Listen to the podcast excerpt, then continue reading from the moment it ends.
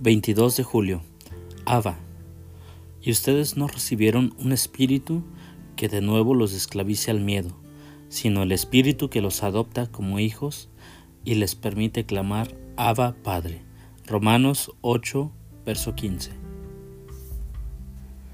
Jesús nos enseñó a comenzar nuestras oraciones diciendo, Padre nuestro que estás en los cielos, Mateo 6, 9, pero más específicamente, Abba nuestro que estás en los cielos. Abba es un término coloquial, del pueblo, tierno, íntimo, la palabra más cálida del arameo para padre. Abba es papi.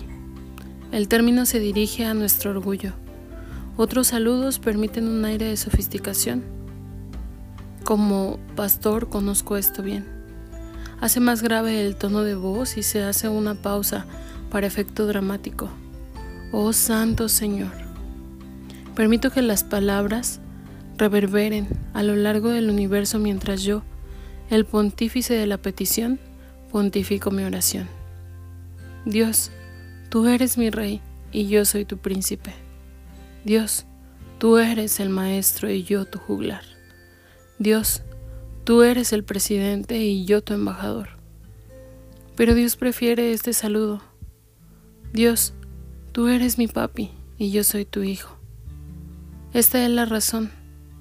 Es difícil lucirse y llamar a Dios papi al mismo tiempo.